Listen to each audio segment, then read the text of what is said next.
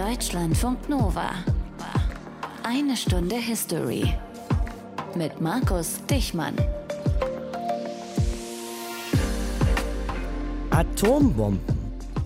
Atombomben gibt es eine ganze Menge auf dieser Welt. Über 6000 hat alleine Russland, die USA dann nochmal 5500 und äh, China, Frankreich, Pakistan und noch ein paar andere steuern dann jeweils noch einige hundert oder zumindest nochmal ein paar Dutzend dazu, sodass wir auf insgesamt 13.000 atomare Sprengköpfe weltweit kommen. Die Zahl habt ihr vielleicht schon mal gehört, aber man sollte sich immer mal wieder kurz daran erinnern, wenn irgendwo Gespräche über nukleare Abrüstung scheitern oder wenn irgendwo Krieg ausbricht. Die Bundesrepublik Deutschland, wir, wir haben keine atomaren Sprengköpfe. Habt ihr euch eigentlich schon mal gefragt, warum? Wir gehen heute in eine Zeit, wo in der Bundesrepublik heiß diskutiert wurde, ob wir uns diese Waffen zulegen sollten und wir lernen dabei die sogenannten Göttinger 18 kennen. Heute in 1 Stunde History. Aus den prallgefüllten Schatzkammern der Menschheitsgeschichte. Euer Deutschlandfunk Nova-Historiker Dr. Matthias von Helfeld. Grüß dich, Matthias. Sei gegrüßt. Diese sogenannten Göttinger 18, die argumentierten am 12. April 1957 gegen eine atomare Bewaffnung der Bundeswehr, ist also ziemlich genau 65 Jahre her. Aber wir fangen jetzt nicht mit den Göttinger 18 an, Matthias, sondern damit, dass es ja tatsächlich überhaupt eine ernsthafte Option geworden war, zwölf Jahre nach dem Ende des Zweiten Weltkriegs sich wieder Atombomben zuzulegen. Ja, und um das zu verstehen, muss man ganz kurz zurückblicken und sich überlegen, wann hat eigentlich die Bundeswehr begonnen? Wie hat das eigentlich alles angefangen, dass es überhaupt wieder Waffen in der Bundesrepublik gegeben hat? Die Anfänge unserer Bundeswehr von heute, die gehen zurück auf das Jahr 1950. Da gab es einen Berater in technischen Fragen der Sicherheit, so hieß das. Mhm. Und das, man glaubt es kaum, das war ein Nazi-Panzergeneral. Kurz danach wurde das Amt Blank gegründet, benannt nach Theodor Blank, der auch der erste Inhaber dieses Amtssitzes war. Da könnte man sagen, das war das ähm, Vorläuferinstitut des heutigen Verteidigungsministeriums. Mhm. 1951 folgte dann die Ehrenerklärung für alle SS- und Wehrmachtssoldaten durch US-Präsident Truman, die anschließend von Konrad Adenauer, dem Bundeskanzler, im Bundestag wiederholt worden war. Und damit konnten alle diese genannten Personen in die Bundeswehr aufgenommen werden. Das haben wir schon mal in einer besonderen Sendung bearbeitet. Das lohnt sich hinzuhören. Mhm. Und am 16. März 1951 gab es einen paramilitärischen Bundesgrenzschutz. Und im Mai 1955 wurde dann die Bundeswehr gegründet, wie wir sie heute kennen. Also wir hatten eine Bundeswehr dann ab 55 mit ehemaligen Wehrmachtssoldaten und auch SS-Angehörigen, einen Berater in technischen Fragen der Sicherheit, der mal NS-Panzergeneral war, Matthias. Was für einen Charakter hatte diese Bundeswehr also bitte? Naja, sie war gedacht als Teil der NATO. Wenn wir nochmal die Karte uns vor Augen führen, die westdeutsche Bundesrepublik lag direkt an der Grenz- bzw. Demarkationslinie zur ostdeutschen Demokratischen Republik. Mhm. Und die NATO, in dem nun die Bundesrepublik Teil wurde, war das Gegenstück zum Warschauer Pakt. Dieser Warschauer Pakt wurde gegründet am 14. Mai 1955, aber noch ohne die Nationale Volksarmee der DDR. Die ist nämlich erst beigetreten am 28. Januar 1956, nachdem überhaupt erstmal eine solche NVA gegründet wurde. In der NATO war die Bundeswehr Teil der Verteidigungsstrategie des Westens. Und durch die Einbindung in die NATO sollte natürlich auch ein erneuter deutscher Alleingang in der Mitte Europas auf jeden Fall vermieden werden. Aber dem widerspricht sozusagen, wenn wir jetzt über die atomare Bewaffnung der Bundeswehr sprechen, dass im Oktober 1954 der Bundeskanzler erklärt hat, wir, wir Deutschen, wir verzichten auf alle ABC-Waffen. Mhm. Nochmal ein Blick eben auf diese Bundeswehr, Matthias. Wie standen denn so die anderen NATO-Partner dazu? Vielleicht auch gerade so unsere unmittelbaren Nachbarn? Naja, also wenn wir es höflich und freundlich formulieren, dann war es abwartend. Der Krieg war ja erst ein paar Jahre vorbei und nur die Bedrohung durch den Kalten Krieg, also das Aufeinanderprallen des Ostblocks und eben der NATO, äh, ermöglichte sozusagen die Einrichtung einer Bundeswehr. Die Bundesrepublik war die Nahtstelle zum Ostblock und die militärische Verteidigung an dieser Stelle war natürlich besonders wichtig. Es war, vielleicht kann man es so wirklich formulieren, sozusagen das kleinere Übel gegenüber einer unbewaffneten Bundesrepublik Deutschland, die nämlich hätte dann ausschließlich von allen anderen verteidigt werden müssen. Dann kommen wir jetzt mal zu den Atomwaffen bzw. ABC-Waffen insgesamt. Denn der Bundeskanzler Konrad Adenauer, du hattest es gerade schon gesagt, hat im Oktober 1954 erklärt, dass die Bundeswehr auf solche ABC-Waffen verzichten würde. Aber drei Jahre später, kommt er dann eben mit der Idee um die Ecke, die Bundeswehr doch atomar zu bewaffnen. Warum? Naja, es hat sich in diesen drei Jahren, jedenfalls aus Sicht Adenauers und des Westens, sehr viel verändert. Der erste Satellit, das war ein sowjetischer Sputnik-Satellit, der war im All, hatte die Welt umrundet und war zu hören mit einem kleinen Piepston. Das heißt, die Sowjetunion hatte aufgeholt. Sie war bei der atomaren Rüstung nun gegenüber den USA nahezu gleichgestellt. Und Adenauer meinte 1954, man könnte sich eigentlich auf den nuklearen Schutzschirm der USA verlassen. Aber das änderte sich eben nach diesen eben genannten ähm, Ereignissen. Und im Herbst 1956, ich zitiere das gleich, sagte er, es sei unerträglich, dass zwei große Staaten in der Welt, also USA und UdSSR, allein im Besitz von nuklearen Waffen sind und damit das Schicksal aller Völker dieser Erde in der Hand haben. Das hat er erzählt in der Runde von Vertrauten im Herbst 1956. Dann gab es kurz vor Weihnachten 1956 eine Kabinettssitzung und da sagte Adenauer, er halte es aus sicherheitspolitischen politischen Gründen für ratsam, selbst, Zitat, nukleare Waffen in der Bundesrepublik herzustellen. Mhm. Da gab es aber zwei Probleme. Erstens, die Bundesrepublik hatte zugesichert, keine Atomwaffen zu produzieren und es gab einen heftigen Widerstand in der westdeutschen Bevölkerung und darum geht es ja heute. Ganz genau. Und dieser Widerstand, der formierte sich teilweise an der Universität Göttingen. Und zwar nicht zunächst bei den Studierenden, wie man ja vielleicht annehmen könnte, sondern bei Professoren. Die nannten sich die Göttinger 18 und unser Reporter Armin Himmelrath hat eine Zeitreise zurückgemacht und im Jahr 1957 einige von ihnen getroffen, darunter vier Nobelpreisträger. Gut, Herr Heisenberg, fangen Sie an. Ja. Meine Herren, ich darf Sie alle hier herzlich begrüßen. Ich freue mich, dass Sie unserem Ruf gefolgt sind, um heute hier gemeinsam an der Göttinger Erklärung zu arbeiten. Kanzler Adenauer hat ja letzte Woche im Kabinett gesagt, dass Atomwaffen lediglich eine Weiterentwicklung der Artillerie seien und dass die Bundeswehr mit diesen beinahe normalen Waffen ausgerüstet werden soll. Was für ein fataler Trugschluss. Deshalb hat das Büro von Otto Hahn diese Erklärung vorbereitet. Eine Erklärung, mit der wir, die führenden Atomforscher der Bundesrepublik Deutschland, ein für alle Mal klarmachen wollen, es darf keine Atomwaffen in deutscher Hand geben. Es darf keine Kernwaffen für die deutsche Bundeswehr geben. Wir müssen den Plänen der Adenauer Regierung mit aller Entschiedenheit entgegentreten. Der Kollege Karl Friedrich von Weizsäcker wird Ihnen jetzt die Grundzüge der Erklärung erläutern. Danke, Herr Heisenberg. Liebe Kollegen, wir alle sind von den Plänen zur atomaren Bewaffnung der Bundeswehr mit großer Sorge erfüllt. Viele von uns haben bereits mit Regierungsmitgliedern gesprochen, auch mit Verteidigungsminister Strauß und mit Kanzler Adenauer. Aber die Regierung und auch die Öffentlichkeit haben bis heute leider nicht verstanden, dass die sogenannten taktischen Atomwaffen die gleiche zerstörende Wirkung haben wie normale Atombomben.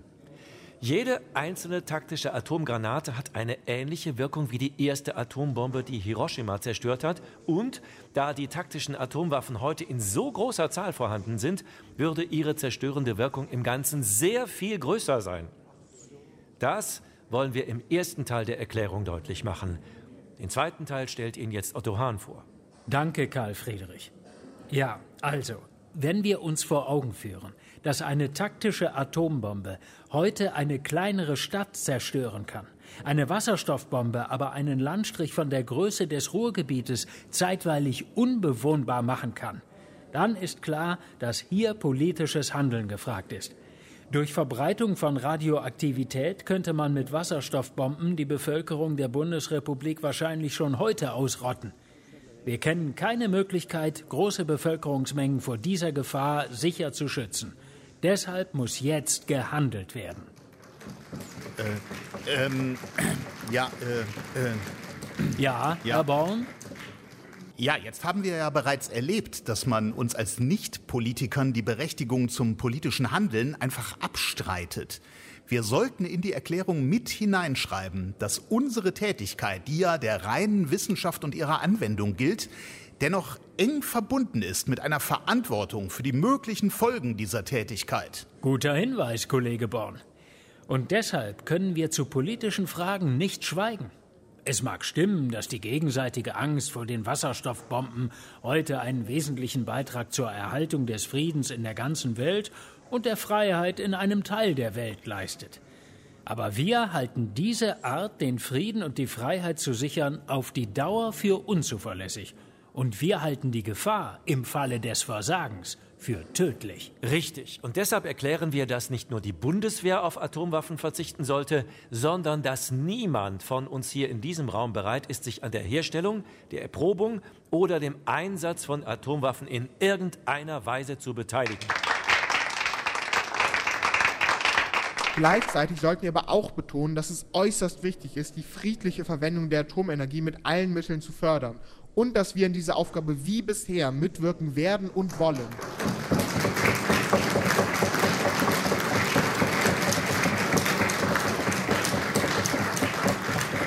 Und was schreiben wir drunter? Einfach unsere Namen? Wir schreiben drunter die Göttinger 18 als historische Reminiszenz.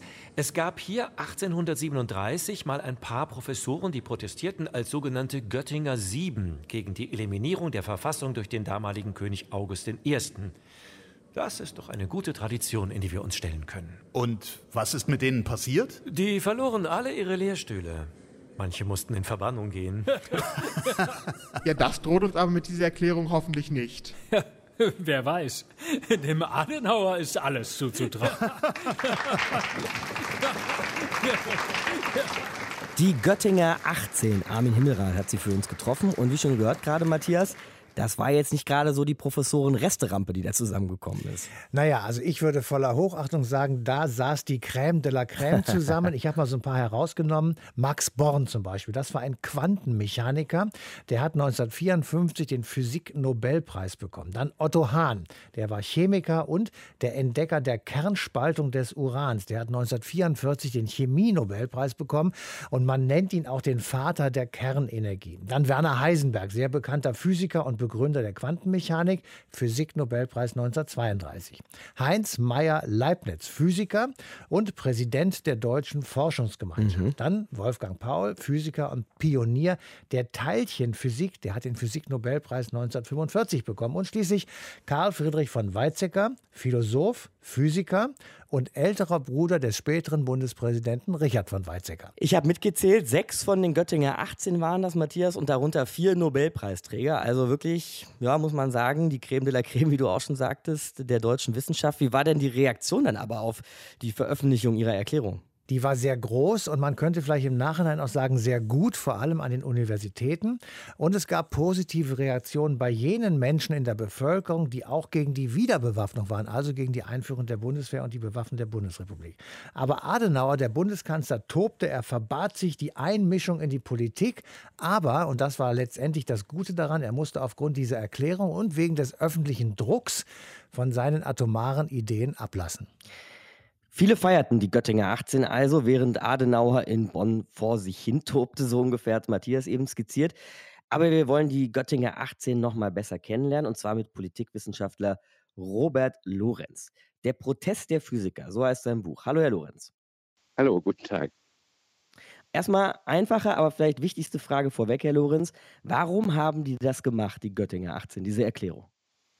Also ich glaube, das ist eine Frage, darüber könnte man sich vermutlich stundenlang unterhalten. ähm, okay.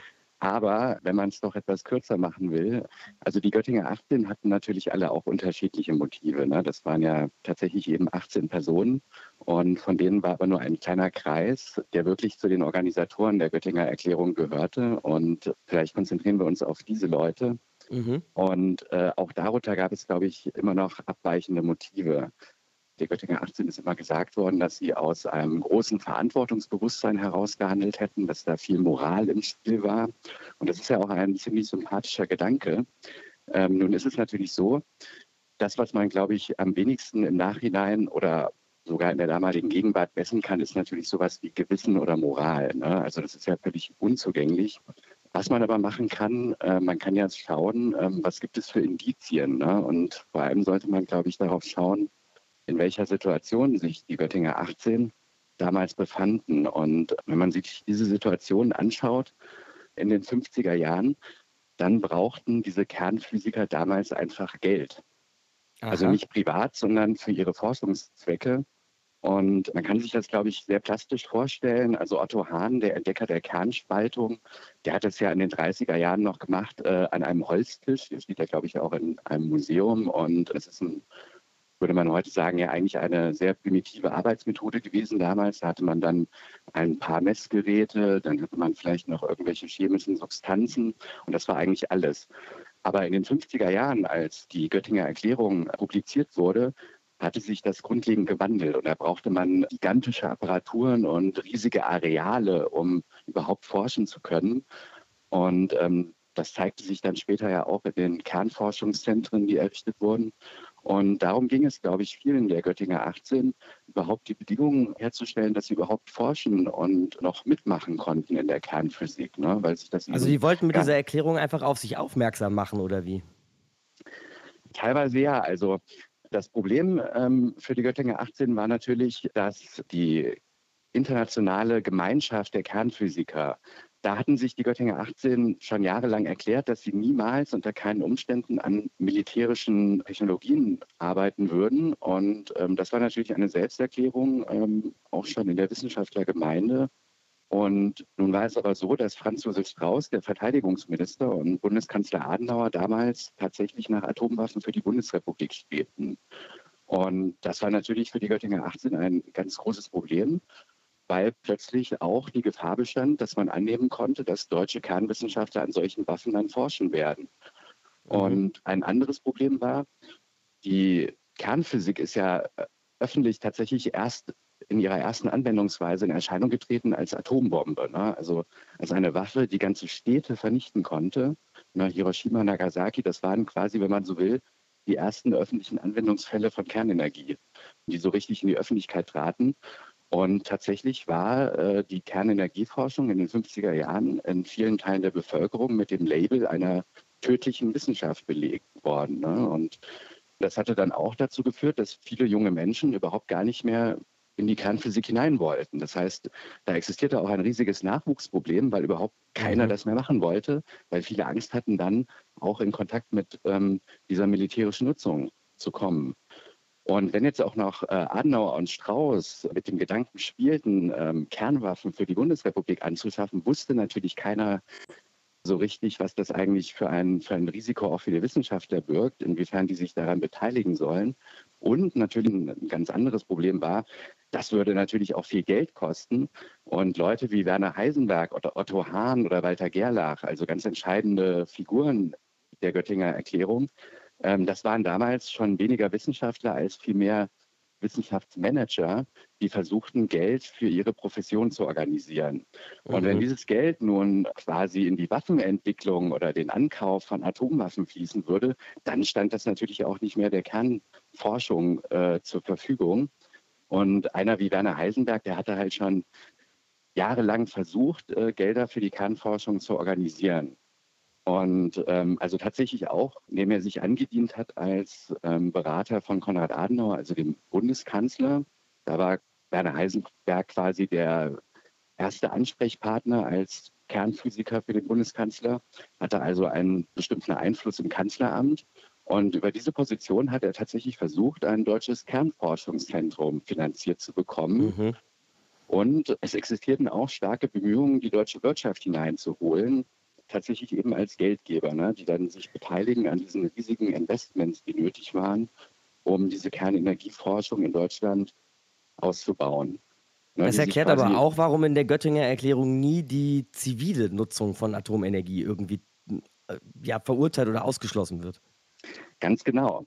Also äh, das ist nämlich ein ganz wichtiger Punkt. Also die Göttinger Erklärung dreht sich ja im Wesentlichen tatsächlich darum, der Bevölkerung klarzumachen, was für eine gigantische Zerstörungskraft, also auch kleine taktische Atomwaffen haben können. Und dass größere Atomwaffen damals sogar schon in der Lage waren, äh, ganze Landstriche äh, zu verwüsten. Und da hatten ja auch in der Göttinger Erklärung dann sehr plastisch geschrieben, na, das Ruhrgebiet könne also durch eine Atomwaffe völlig unbewohnbar gemacht werden. Da konnte sich natürlich jeder was total vorstellen. Und das hat natürlich auch eine enorme Angst geschürt vor diesen Waffen. Und ein ganz wichtiger Punkt, der manchmal auch übersehen wird, ist nämlich der letzte Satz der Göttinger Erklärung. Und darin betonen sie ja, die Göttinger 18, dass sie es für äußerst wichtig halten, die friedliche Verwendung der Atomenergie mit allen Mitteln zu fördern. Das heißt, in dem Moment, wo sie sich gegen Atomwaffen aussprechen, sprechen sie sich auch aus für die friedliche Verwendung.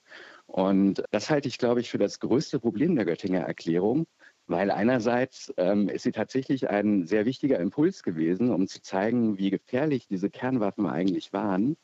Und was also auch kleine Waffen, die Adenauer dann als taktisch verharmlost hat, in dieser Presseerklärung, die die Göttinger Erklärung ja zum Anlass genommen hatte. Und ähm, das war sicherlich eine ganz große Tat auch der Göttinger Erklärung, die man, glaube ich, sehr loben sollte. Aber was eben oft unterschlagen wurde, dass die friedliche Kernenergieforschung, dass die sich erstens natürlich gar nicht so sehr trennen ließ von der militärischen und dass sie selber natürlich auch ganz große Probleme hatte, die wir ja heute noch kennen und die den Göttinger 18 damals auch schon bekannt waren. Und von denen erwähnen sie natürlich kein Wort. Also es gibt ähm, zum Beispiel den Atommüll. Was macht man damit anschließend? Genau, und das war denen bekannt. Ne? Also das war ein riesiges, ungeklärtes Problem. Nur da existierte dann zum Beispiel die Idee, das einfach zu vergraben oder ins Meer zu schütten. Und ähm, dann gab es eben auch Otto Haxel und Werner Heisenberg. Das waren so die Experten, denen, glaube ich, schon sehr deutlich war ähm, unter den Göttinger 18, ähm, was für riesige Probleme eigentlich existierten mit dieser Atomenergie, die noch ungelöst waren. Und zum Beispiel hatten sie dann auch empfohlen, dass wenn man einen Kernforschungsreaktor irgendwo baut, dass man ihn vielleicht dann doch nicht in die Nähe einer Stadt baut, weil möglicherweise ja doch Radioaktivität austreten könnte und man das noch nicht so unter Kontrolle hat. Und das sind natürlich alles Risiken, die Sie verschwiegen haben. Und genauso haben Sie eben auch gesagt, naja, man könne sehr schnell ein Kernforschungszentrum auch ausbauen zu einer Kernwaffenfabrik. Und das ist natürlich dann ein sehr großes Risiko, wenn man äh, einerseits sagt, Atomwaffen sind sehr gefährlich und andererseits ein Atomforschungszentrum gründen will, von dem man aber selber weiß, dass es quasi jederzeit auch umgewidmet werden könnte. Mhm. Und ähm, deswegen war, glaube ich, ein Ziel der Göttinger 18 äh, mit ihrer Erklärung, dass sie von der Bundesregierung eine höchst verbindliche Erklärung erwirken, solche Schritte überhaupt nicht einzuleiten. Ne? Das heißt, dass sie eine Garantie wollten vom Bundeskanzleramt, dass ein Kernforschungszentrum nicht genutzt wird für militärische Waffenentwicklung. Politikwissenschaftler Robert Lorenz war das über die Göttinger 18. Sein Buch dazu heißt Protest der Physiker. Danke, Herr Lorenz. Ja, ich bedanke mich auch. Dann lassen wir die Göttinger 18 an dieser Stelle mal kurz Göttinger 18 sein und schauen uns stattdessen ihr eigentliches Thema an, also die Sache, um die es für sie ging, nämlich die atomare Aufrüstung der Bundesrepublik Deutschland. Und das machen wir mit Politikwissenschaftler Wilfried von Bredow, der einige Bücher über die Geschichte der Bundeswehr verfasst hat. Hallo, Herr von Bredow. Grüß Sie, Herr Dichmann. Wie erklärte denn die Regierung Adenauer das damals eigentlich, atomar aufrüsten zu wollen? Weil vorher war man ja eigentlich noch einen sehr anderen Kurs gefahren. Ja, ja, vorher musste man auch einen anderen Kurs fahren. Also äh, es gibt ja die offizielle Verzichterklärung der Bundesrepublik Deutschland, die auch mehrfach wiederholt worden ist dass man äh, keine Verfügungsgewalt über Atomwaffen anstrebt, äh, dass man keine Atomwaffen auf dem eigenen Territorium herstellt. Äh, das zieht sich durch die ganze Geschichte der Bundesrepublik im Übrigen bis zum äh, 2 plus 4 Vertrag, wo das auch nochmal aufgestellt ist. Mhm. Aber so in den Jahren 56, 57 vor dem Hintergrund einer ziemlich äh, kalten Phase des Kalten Krieges, äh, Stichwort Ungarnaufstand, Suezkrise, und dann 57 der Sputnik-Schock, der da auch ganz wichtig ist. Als die Russen erstmals eine Rakete ins Weltall schossen, richtig? Genau, da waren ja, also mhm. zum ersten Mal die Demonstrationen von Trägerwaffen, äh, die auch die Vereinigten Staaten von Amerika erreichen können würden im Kriegsfalle. Das mhm. äh, hat äh, die Amerikaner, obwohl sie das vorher schon so ein bisschen geahnt haben, dann doch äh, ziemlich schockiert. In diesen 50er Jahren gab es militärstrategische Veränderungen, die sich teils ergaben aus der Entwicklung der Atomwaffentechnologie, die damals auch große Entwicklungsschritte machte. Ich will jetzt nicht unbedingt den Begriff Fortschritt hier einführen, aber äh, mhm. äh, so könnte man das auch sagen, vielleicht mit Anführungsstrichen. Und äh, andererseits eben auch äh, der Problematik, dass die Militärstrategie der NATO die Bundesrepublik Deutschland war ja seit 1954, 55 Mitglied der NATO, dass mhm. die eine Veränderung durchmachte. Man muss sich das so vorstellen, äh, dass sozusagen bis 1955, 56 eine Militärstrategie der NATO galt, die kombinierte starke so, sogenannte konventionelle, also nicht atomar ausgerüstete Streitkräfte als Schild gegen einen äh, erwarteten oder befürchteten äh, Angriff der Roten Armee plus dann das atomare Schwert, das dann, wenn dieser konventionelle Angriff erstmal gestoppt ist, dann seinerseits äh, den Krieg auf das Territorium der Warschauer Paktstaaten ausweiten könnte. Diese Militärstrategie verlangte allerdings sehr starke zahlenmäßig und personell, also sehr starke Streitkräfte seitens der NATO. Und die NATO-Mitglieder in Europa konnten und oder wollten ähm, diese geforderten Zahlen seitens der Amerikaner nicht aufbringen, aus verschiedenen Gründen, äh, nicht zuletzt auch aus wirtschaftlichen Gründen.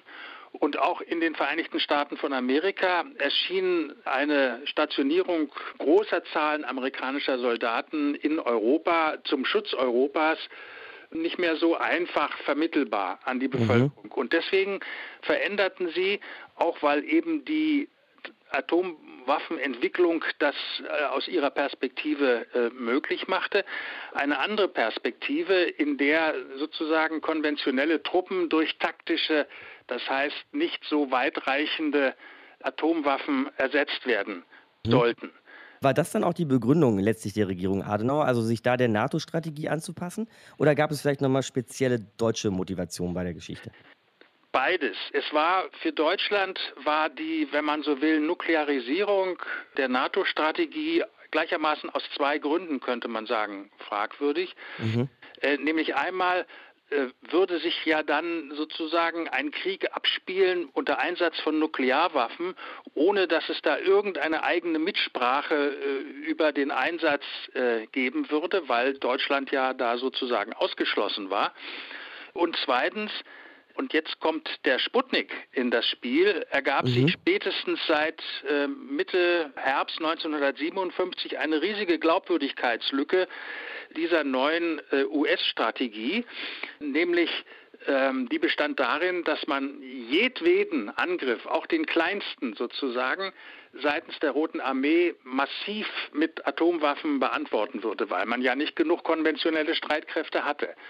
Äh, und dies würde natürlich bedeuten, dass Deutschland ein, ein atomares Schlachtfeld werden würde oder weil die Sowjetunion ihrerseits eben auch weitreichende Trägermittel jetzt äh, besaß, siehe Sputnik, dass die Amerikaner davor zurückschreckten, ihre eigene Strategie in Europa zu verwirklichen. Und das war eine Konstellation, die Deutschland, die westdeutsche Bundesregierung, aber natürlich auch äh, die anderen äh, kontinentaleuropäischen äh, NATO-Mitglieder sehr beunruhigten. Mhm. Äh, und die haben dann auch entsprechend versucht zu reagieren. Großbritannien übrigens, das nur als Nebenbemerkung, äh, hatte seine eigenen Atomwaffen schon seit 1900, äh, was weiß ich, 52 und äh, waren da so ein bisschen außen vor. Aber Frankreich zum Beispiel war nun mit einmal sehr darauf erpicht, eigene Atomwaffen zu entwickeln unter nationaler Verfügungsgewalt, weil, so die französische Grundauffassung, die im Grunde bis heute nicht geändert worden ist, der Einsatz von Atomwaffen ist eine rein nationale Angelegenheit. Äh, wenn ein Land angibt, für ein anderes Land Atomwaffen einzusetzen, dann ist das nicht glaubwürdig. Und damit mhm. war natürlich in der NATO ein Riss zwischen den Westeuropäern und den Vereinigten Staaten von Amerika.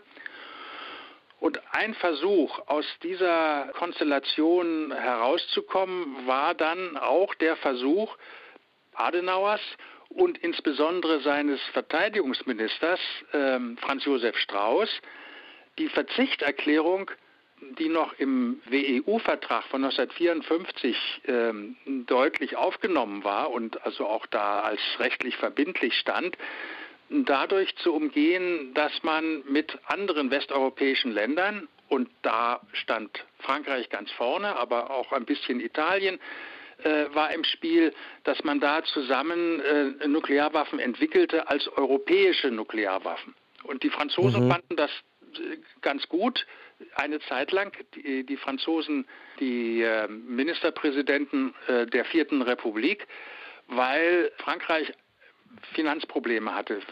seine eigenen Atomwaffen zu entwickeln. Und die französische Vorstellung war, man arbeitet zusammen, indem die Deutschen finanziell kräftig unterstützen und die letztendliche Verfügungsgewalt über Nuklearwaffen, die bleibt dann aber doch bei den Franzosen. Mhm. Da gab es dann verschiedene Abkommen, so unterhalb der Ebene, äh, wo es dann politisch ganz offiziell wird.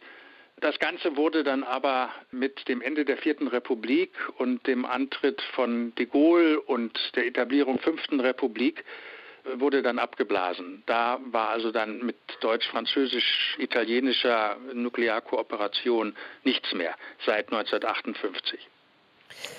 Politikwissenschaftler Wilfried von Bredow war das bei uns in einer Stunde History. Ein kurzer Abriss, sage ich mal, der deutschen atomaren Geschichte bis hierhin. Danke, Herr von Bredow. Danke Ihnen. Wir sind ja jetzt eben schon etwas grundsätzlicher geworden. Also sind jenseits der Göttinger 18 angekommen und haben uns über nukleare Bewaffnung im Allgemeinen Gedanken gemacht.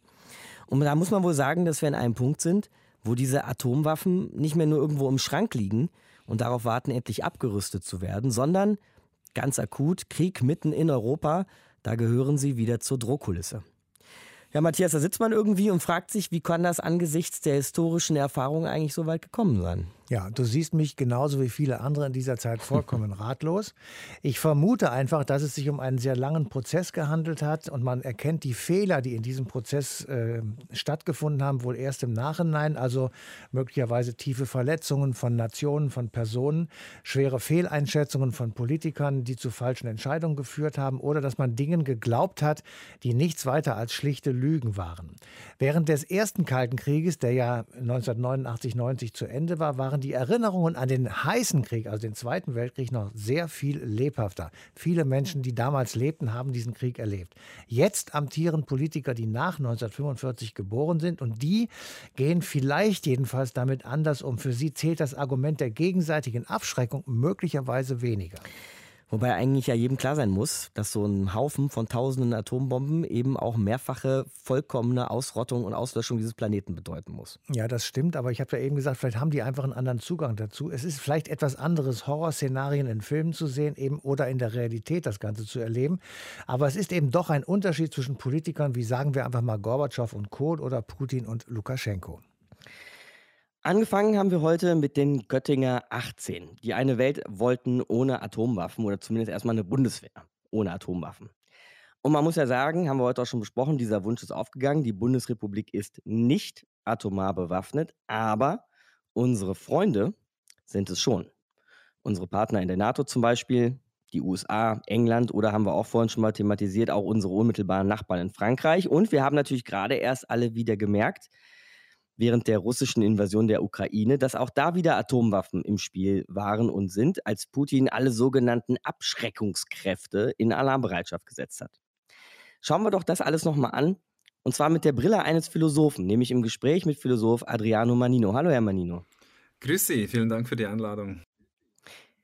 Sie befassen sich ja auch vornehmlich mit etwas, das man Entscheidungstheorie nennt, Herr Manino. Gibt es denn beim Einsatz von Atomwaffen überhaupt so äh, etwas wie eine Entscheidungstheorie? Kann es die noch geben, wenn das Ergebnis ja eigentlich immer Katastrophe bedeutet?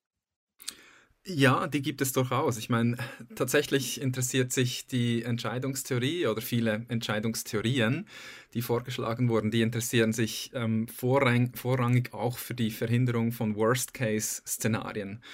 Im Kontext eines möglichen Atomkrieges haben wir es natürlich mit einer Situation zu tun, wo verschiedene Akteure miteinander interagieren. Zuerst kommt es vielleicht zum sogenannten nuklearen Signaling, ja, da wird mit dem Säbel gerasselt, da werden implizite, dann vielleicht auch explizite Drohungen ausgesprochen. Aber das lässt sich mhm. durchaus modellieren als potenziell natürlich tödliches, ja, final tödliches das ist ganz furchtbar.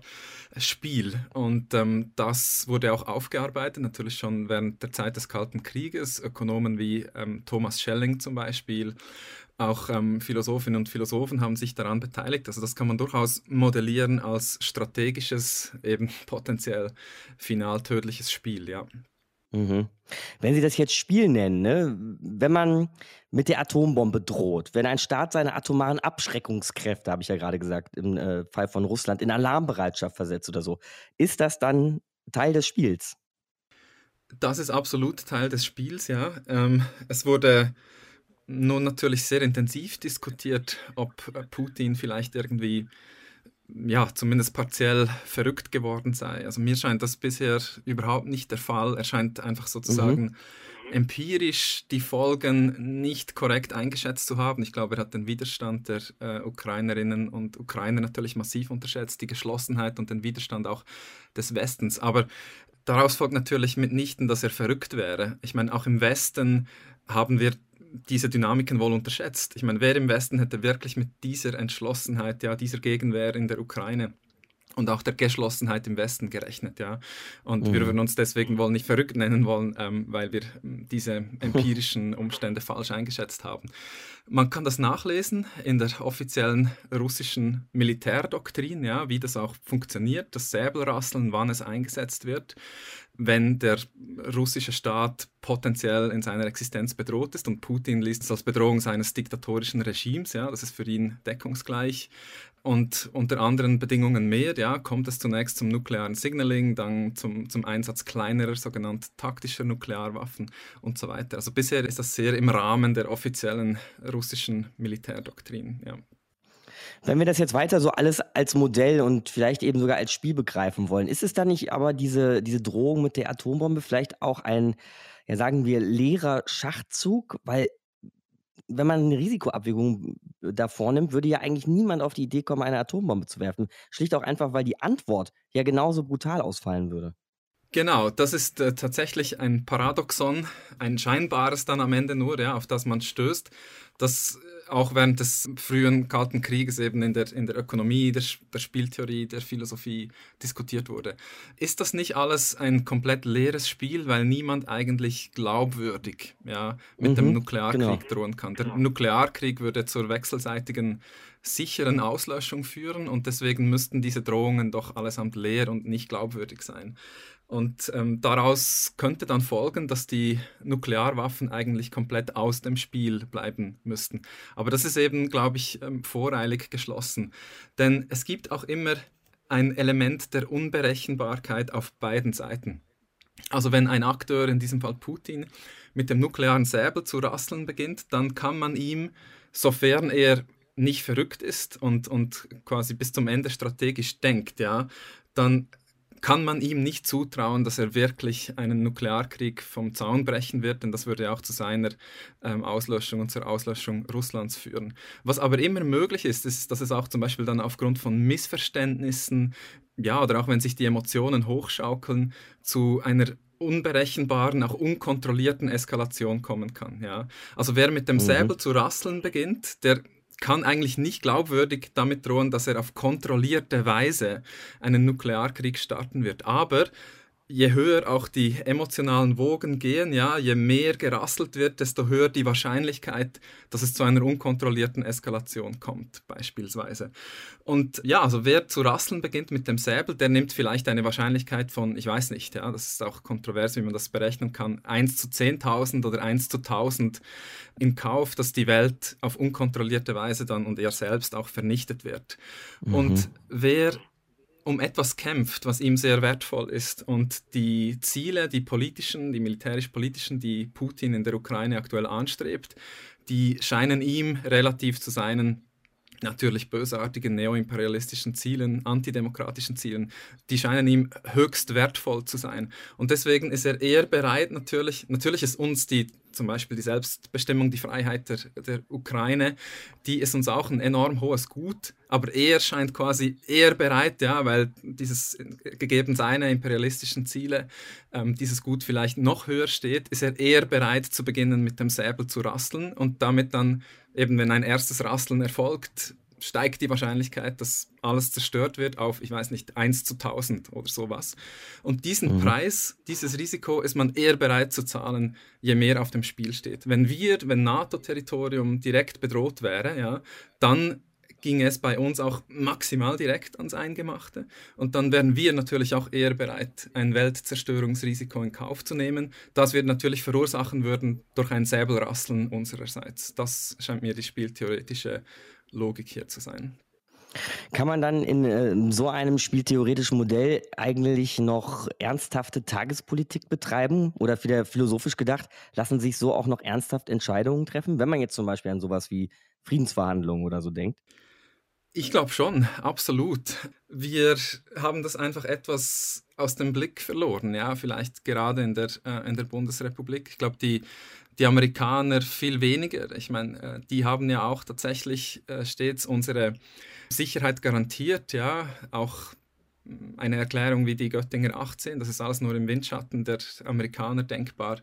Wir haben das alles etwas aus dem Blick verloren, aber im Hintergrund, also eben, das ist letztlich die Sicherheitsarchitektur unserer Welt geprägt hat am Ende, ja, der Fallback, wenn man so will. Da haben wir die, die amerikanische Militärdoktrin, die der russischen natürlich nicht unähnlich ist und, und die russische tatsächlich, ja, und, und immer mehr natürlich auch die, die chinesische. China will sich ja auch als, als ähm, großer Player etablieren. Also ich glaube, das lässt sich durchaus navigieren und die NATO und allen voran natürlich die beiden Regierungen scheinen mir das auch bisher wirklich ganz äh, verantwortungsbewusst und strategisch sehr klug gemacht zu haben. Ja. Man, man muss rote Linien ziehen. Die roten Linien wurden jetzt ganz klar gezogen beim NATO-Territorium.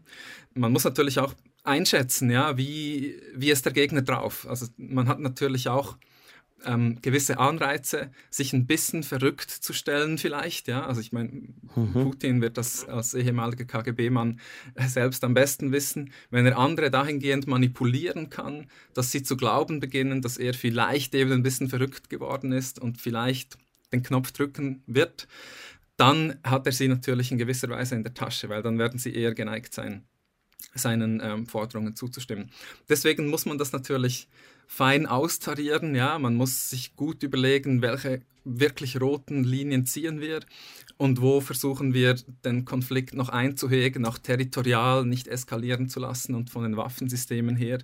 Und ähm, ich glaube, die, die NATO und, und insbesondere die beiden Regierungen haben das bisher, ähm, bisher eigentlich sehr gut und verantwortungsbewusst navigiert. Ja, dass man zum Beispiel sagt, ähm, Waffenlieferungen ja, massive Sanktionen ja, sofort moralische Unterstützung für die Ukraine, selbstverständlich, aber sie war nun mal nicht NATO-Mitglied und man kann ja durchaus auch sehen, ja, also auch wenn man das Putin-Regime für völlig illegitim hält, ja, moralisch, politisch, ist es durchaus verständlich, dass er halt ähm, aus Sicherheitsgründen eine neutrale Ukraine haben will. Das muss man alles auch einberechnen in der, in der Kalkulation. Ich glaube, all diese Dinge wurden tatsächlich auch einbezogen. Krieg und atomare Bedrohung, mal analysiert mit den Werkzeugen der Philosophie. Dank Adriano Manino. Danke fürs Gespräch, Herr Manino. Vielen Dank Ihnen. Spiel- und Entscheidungstheorie im Krieg und vielleicht sogar mal auf die Karte setzen, absichtlich für etwas wahnsinnig gehalten zu werden. Verdammt schwer in solchen Fahrwassern zu manövrieren und Matthias, die Folgen dieses Krieges jetzt eben mitten in Europa sind noch schwer absehbar. Ja, das äh, glaube ich wirklich auch. Und der Satz, der ja oft zitiert worden ist, wir sind heute Morgen aufgewacht und die Welt war eine andere, als wir schlafen gingen, das stimmt. Und damit meine ich jetzt nicht einfach nur die konkrete Politik, sondern es geht vielmehr um ein Lebensgefühl, mit dem wir alle groß geworden sind. Mhm. Wir dachten eigentlich immer, es ist Frieden. Wir dachten immer, unsere Grenzen sind sicher. Und wir dachten auch immer, selbst bei Meinungsverschiedenheiten, bei grundlegenden Differenzen bleibt es auf jeden Fall friedlich und ruhig. Das ist jetzt vorbei. Und ich glaube auch, dass dass Politik in Zukunft misstrauischer werden wird. Es wird mehr Verunsicherung in den internationalen Beziehungen geben und in Europa wird es mindestens einen Outlaw geben. Denn die Frage lautet ja, wie wollen wir eigentlich in Zukunft mit Russland umgehen? Mhm. Und wie können wir trennen zwischen den Menschen in Russland, die mit alledem wahrscheinlich wenig zu tun haben, und ihrer politischen Führung? Also ich sehe da tatsächlich auf uns schwere Zeiten zukommen. Ja, wie kann man wieder ins Gespräch kommen? Der Vergleich fällt natürlich immer schwer, der historische, aber wir haben in unserer nächsten Ausgabe eine Stunde History vielleicht ein Beispiel dafür, wie man wieder ins Gespräch kommen kann. Nach dem Ersten Weltkrieg nämlich war Deutschland in Europa isoliert als Kriegstreiber und Kriegsverursacher. Gleiches galt aber auch für Russland aus anderen Gründen, nämlich wegen der kommunistischen Oktoberrevolution. Und beide wollten zumindest ihre Beziehungen normalisieren. Und das taten sie im Vertrag von Rapallo 1922. Das ist Thema dann in unserer nächsten Ausgabe. Mein Name ist Markus Dichmann und ich wünsche euch eine schöne Woche. Macht's gut. Ciao. Deutschlandfunk Nova. Eine Stunde History. Jeden Freitag neu. Auf deutschlandfunknova.de und überall, wo es Podcasts gibt. Deine Podcasts.